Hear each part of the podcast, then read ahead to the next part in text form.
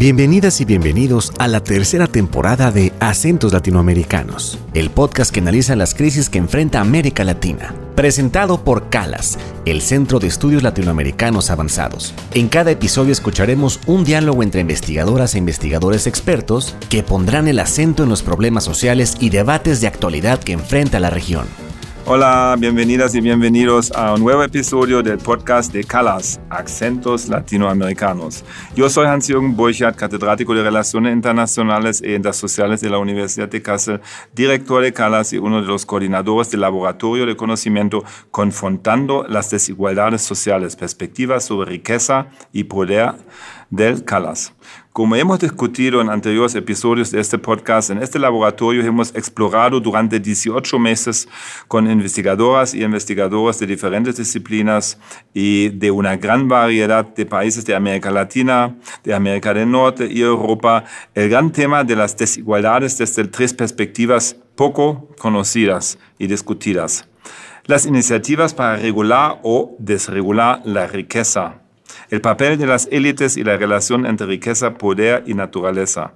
Y más allá de los análisis de los académicos, cabe, sin embargo, preguntarse cómo estos resultados de investigaciones se pueden traducir en políticas públicas sustentadas por las instituciones nacionales, internacionales y las organizaciones no gubernamentales para afrontar las desigualdades. Para discutir esa cuestión, estoy muy contento que en el día de hoy me acompañan en este programa José Antonio Campo Gaviria y Ana Hitley Tejada. Hola, yo soy Ana Hitley, soy coordinadora de género y datos en Oxfam, México. Em, he estudiado la desigualdad desde diferentes perspectivas, pero actualmente me centro en el trabajo no remunerado y el trabajo de cuidados en los hogares. Y es un gusto estar con ustedes en este podcast. Bueno, yo soy eh, José Antonio Campo. Actualmente soy eh, profesor de la Universidad de Columbia, eh, en la Escuela de Asuntos Internacionales y Públicos. Previamente estuve cerca de 10 años en las Naciones Unidas como secretario ejecutivo de la CEPAL, la Comisión Económica para América Latina y el Caribe, y como subsecretario general para Asuntos Económicos y Sociales.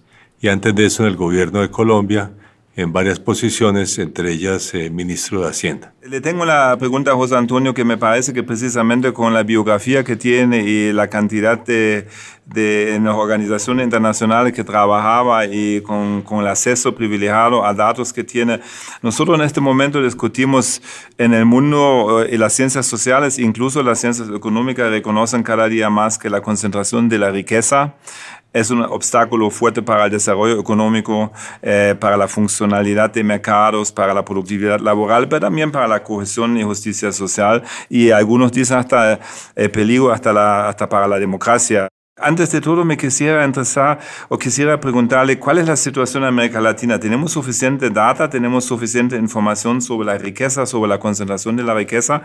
¿Y qué nos falta que deberíamos ahí investigar más para el futuro, para saber mejor, entender mejor esos, esos, esos, esos procesos? Hay eh, muchas investigaciones sobre distribución del ingreso, incluso con distintas metodologías sobre eh, tierras eh, y, riqueza en general hay menos información. Eh, históricamente, y hay unos estudios comparativos sobre distribución de la tierra, que obviamente es un viejo tema de, la desigualdad latinoamericana, ya que tenemos una de las desigualdades más altas en ese como en muchos otros campos. Y hay también, pero esas no son muy sistemáticas, eh, sobre la distribución de la riqueza, por ejemplo, la riqueza financiera y las otras formas de riqueza. Esas son mucho menos escasas y no hay, eh, digamos, comparaciones siempre eh, que sean muy útiles. En todo caso, todos esos estudios señalan que la, la, concentración de la riqueza en todos los países del mundo es mucho peor que la distribución del ingreso. Tanto digamos que, por ejemplo, Oxfam tiene varias estimaciones que dice que, el, no sé, eh, un grupo muy pequeño de ricos del mundo eh, tiene la misma riqueza que el que yo, la mitad más pobre del mundo, eh, o el 80% más pobre del mundo. Entonces, sobre eso hay, hay mucho menos datos, pero, pero sabemos que la distribución de la riqueza es mucho peor que la distribución del ingreso. Ana Rosa Antonia mencionó que, que Oxfam en en diferentes partes del mundo, pero también aquí en México, en América Latina, es una de, de, las organizaciones que más fuerte ha tematizado, ha empezado a introducir el tema de la, de la excesiva concentración de la riqueza en el mundo y vinculándolo precisamente con diferentes dimensiones como el desarrollo, hasta con la cuestión del cambio climático, etcétera, etcétera. Para, para su criterio, aquí viendo México o también, digamos, en, una perspectiva de toda América Latina, ¿Cuáles son las expresiones más significativas de la excesiva concentración de la riqueza en la región? Sí, como bien decía José Antonio, tenemos poca información sobre la magnitud de la acumulación de la riqueza en, todo el mundo porque es relativamente fácil eh, esconderla o es difícil acceder a los datos precisos, pero eh, eh, con, Oxfam ha, ha generado algunas estimaciones eh, que muestran o, que sugieren que el, conjunto de personas más ricas del país ha incrementado su riqueza durante la pandemia en un porcentaje significativo, mientras que eh, las personas con, menos ingresos y con menos riqueza eh, se las han visto mucho peor. y esto me parece que tiene una expresión muy significativa en la captura del Estado. Es decir, la gente con mayor poder económico accede por eso mismo también a un poder político muy importante que permite acomodar las cosas, las políticas, las negociaciones, las eh, prácticas sociales a su favor. Y es muy preocupante que la gran acumulación de riqueza que habla de una desigualdad brutal termina siendo eh, admirada e incluso aplaudida por un sector importante de la población que ve allí una historia de éxito o que se refleja de alguna manera en, en esas historias. Y eso hace mucho más difícil combatir la desigualdad con políticas eficientes que sean populares. Entonces ahí yo veo un, un problema que, que crece y crece y es muy difícil de contener. Si entiendo bien, es precisamente como, como digamos, hay eh, la riqueza o digamos las élites económicas que, que, que eh, tienen ese tipo de riqueza pueden cada vez más ahí acercarse y en algunos casos también apoderarse a la esfera política o digamos a los estados. El debate de la captura del Estado ya se conoce también hace un par de años, está discutido en diferentes niveles y círculos también aquí en el, en el, laboratorio de conocimiento habíamos diferentes personas que trataban de acercarse a través de ese concepto también a las configuraciones actuales del Estado. A mí siempre me queda una duda, Ana.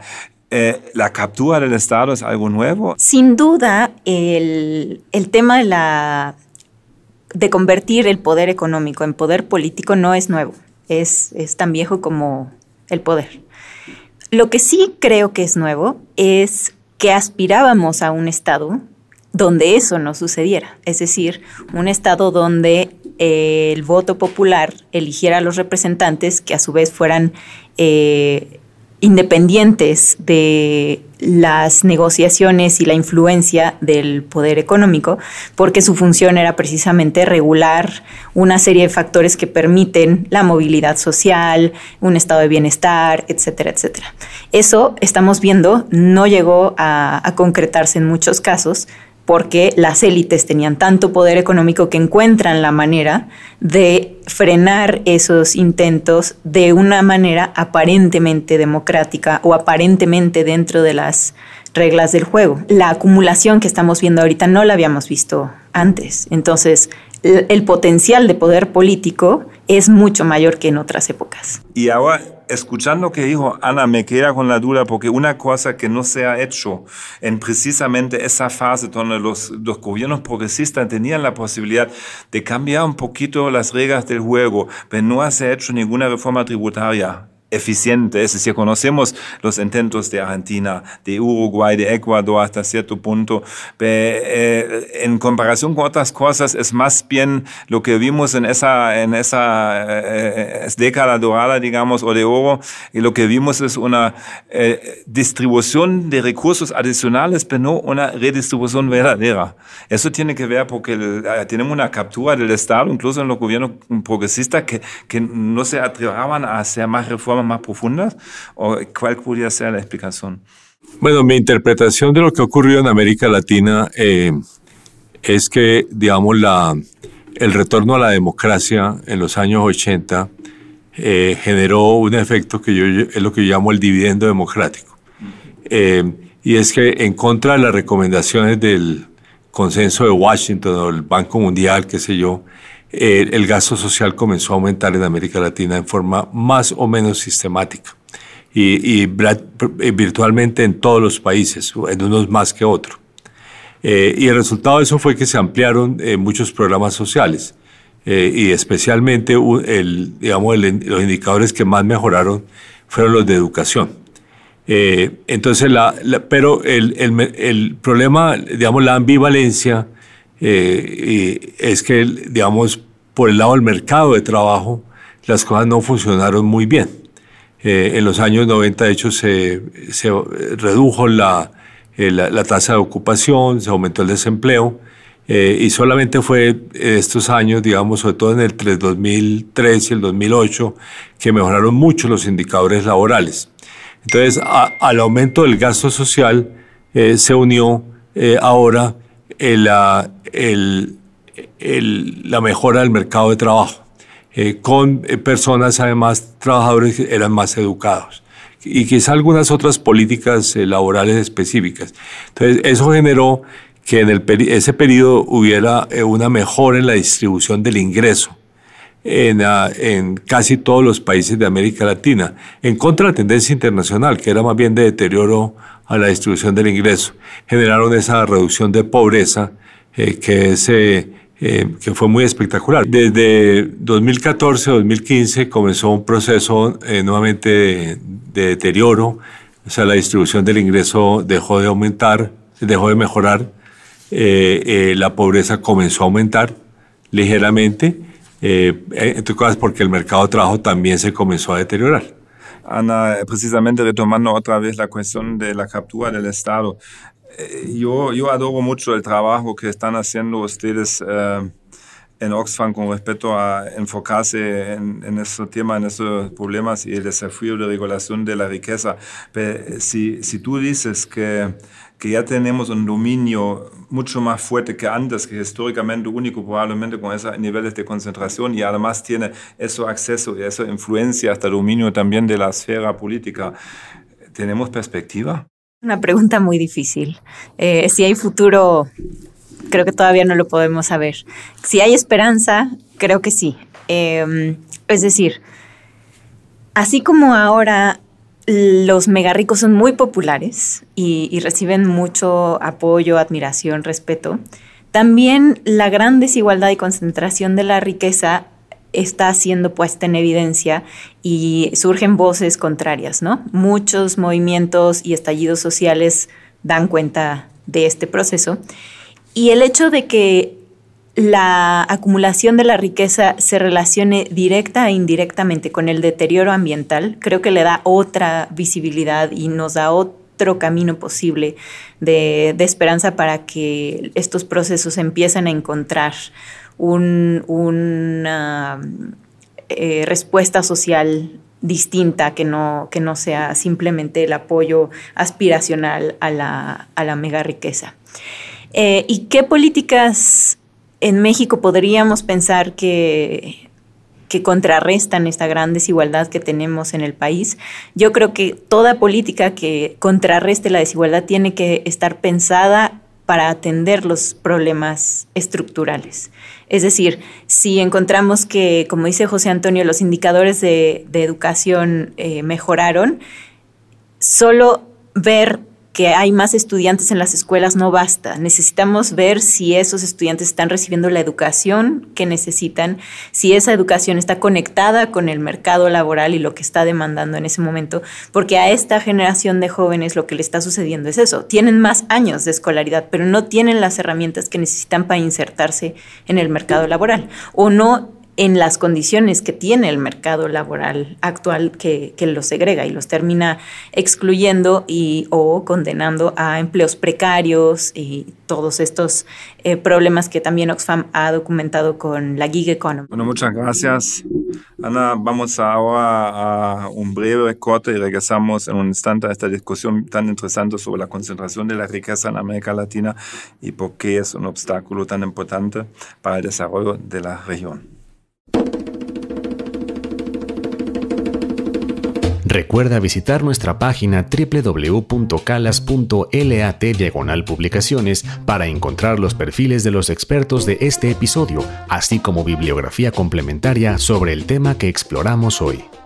Estamos de regreso en el podcast de Calas Acentos Latinoamericanos, donde hoy nos acompañan Ana Hitle Tejada y José Antonio Ocampo. Ana, lo último que presentó es que precisamente todavía no sabemos si tenemos futuro, pero sí tenemos esperanza.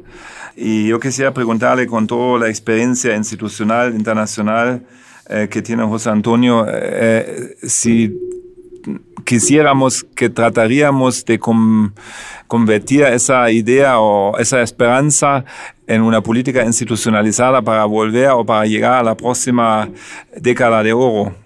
¿Cuáles serían las medidas? Bueno, eh, yo creo que son, eh, en materia de riqueza es un tema, eh, digamos, en materia de distribución del ingreso puede ser otro. O sea, yo creo que si América Latina logra acelerar el crecimiento al mismo tiempo que sigue en la, tarea de mejorar la política social y los niveles de educación, pues de salud, de bienestar de la gente, eh, podemos, eh, digamos, tener otro periodo eh, positivo. en materia de riqueza, sin embargo, yo no encuentro buenos ejemplos en el mundo para decir que, digamos, que hay políticas apropiadas para combatir la desigualdad de la riqueza. en, digamos, el estado de bienestar europeo, por ejemplo, es muy positivo en términos de, de distribución del ingreso. O sea, logran digamos, eh, reducir significativamente la desigualdad del ingreso a través del impuesto de renta a las personas naturales por una parte y del gasto social eh, orientado pues a, toda la población y por otra parte con unas políticas sociales eh, que llegan a, digamos, a toda la población. Eso genera un efecto, un, un cambio en el llamado coeficiente de Gini, que el coeficiente de desigualdad, que es significativo. En América Latina eso no se logra, pero bueno, no veo tampoco en Europa políticas para reducir la desigualdad de la riqueza. Para mí, un, un elemento muy sencillo eh, que se podría adoptar en forma bastante generalizada eh, es un impuesto a la riqueza, directamente. Y hay, hay varias justificaciones para eso. Eh, por ejemplo, una de, una de ellas no solamente es que la desigualdad es mayor, sino que eh, hay muchos ingresos de capital que no se capturan a través del impuesto de renta o se le da mucha preferencia. Pero e, ese puede ser un mecanismo. Eh, puede haber otros. Eh, por ejemplo, para, para, un tema que es muy complejo en América Latina, que es la, la, desigualdad en la distribución de la tierra. ahí se pueden hacer a través de impuestos prediales, digamos que generen un, que en realidad el, el impuesto predial es un impuesto a la riqueza. Eh, y uno podría pensar en, en, otros mecanismos para precisamente para capturar, eh, eh, digamos, unos, pues, unos impuestos asociados directamente a la riqueza. Y lo que a mí me llama mucho la atención es que antes siempre se veía, cuando yo hablaba de la riqueza, es como un, un, un, digamos, un ejercicio de envidia, porque como diciendo, bueno, realmente yo no la tengo, por tanto tengo que tematizar, problematizarla. Pero eso es realmente para mí eh, eh, lo que hizo Piketty, enseñando que incluso con la ortodoxia económica, es decir, con el neoclásico o con otras ideas, que no se trata de eso, sino se trata de, de, de la funcionalidad del mercado. Es decir, realmente está a través de la excesiva concentración de la riqueza está disminuyendo también para los países occidentales o de Europa eh, la funcionalidad del mercado, de la, de la, de la productividad laboral. Por tanto, eh, volviendo nuevamente al trabajo de, eh, y lo que están haciendo Ana en, Oxfam, ¿cuáles serían, eh, es decir, como ya tenemos esperanza, también quisiera hacer de la misma pregunta, ¿cuáles son realmente las, las campañas, las próximas perspectivas? Ya lograron tematizar, problematizar sobre el tema. ¿Qué es el próximo paso que podemos esperar de ustedes de Oxfam? Creo que uno de los puntos importantes es precisamente esto, encontrar mecanismos que sean eficientes para frenar primero y luego revertir la excesiva acumulación de, riqueza. Em, no sé a ustedes en Europa cómo les ha ido con los impuestos a la herencia, pero bueno, ese es uno de los caminos para empezar a revertir em, las concentraciones de riqueza pero que es relativamente lento, porque tienes que esperar a que haya una herencia y eso no sucede todos los años, sucede cada cierto tiempo.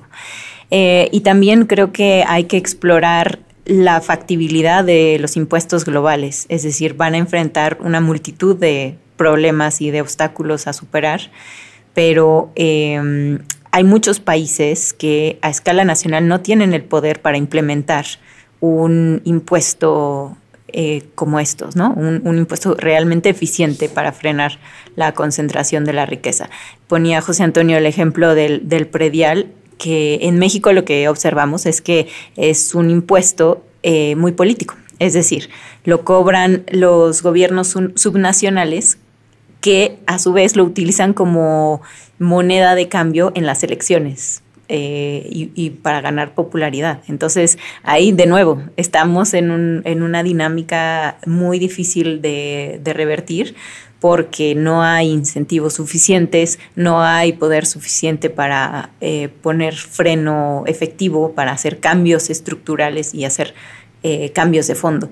Y todo esto está acompañado con una ideología meritocrática que justifica la acumulación de la riqueza porque se obtuvo mediante el trabajo o el esfuerzo supuestamente de quienes lo, construyeron, ¿no? Y muchos mega ricos se posicionan así como, como personas que, que con el sudor de su frente han logrado lo que han logrado y la realidad es que muy pocos han llegado a esa acumulación solo por el sudor de su frente. Perdóname que eh, el tema de la herencia, eh, permítame que haga unas observaciones. Yo creo que ahí ese es uno de los de las posibilidades interesantes de, de, afectar la, desigualdad de la riqueza, con unos buenos impuestos a las herencias.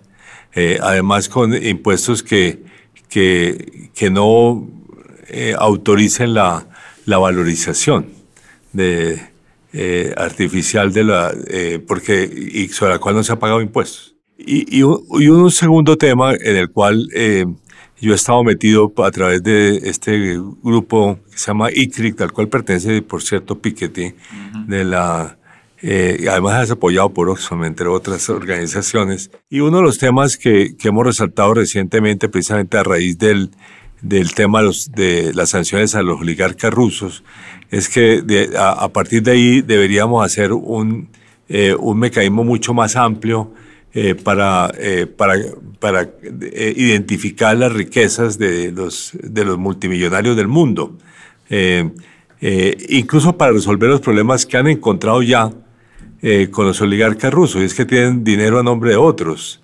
Sí, precisamente que e incluso en lo mismo Piketty que lo decía, necesitamos un registro público internacional de patrimonio y riqueza. Y yo siempre le digo, bueno, empezamos con los oligarcos rusos, pero ¿dónde están los alemanes y los mexicanos? No, todos. Es que precisamente, entonces la propuesta nuestra fue precisamente que hay que tenemos que tener un registro mundial de activos, eh, eh, básicamente basado en registros nacionales que se intercambian de información. Eh, y ahí el, el digamos, el, el, tema básico es la transparencia.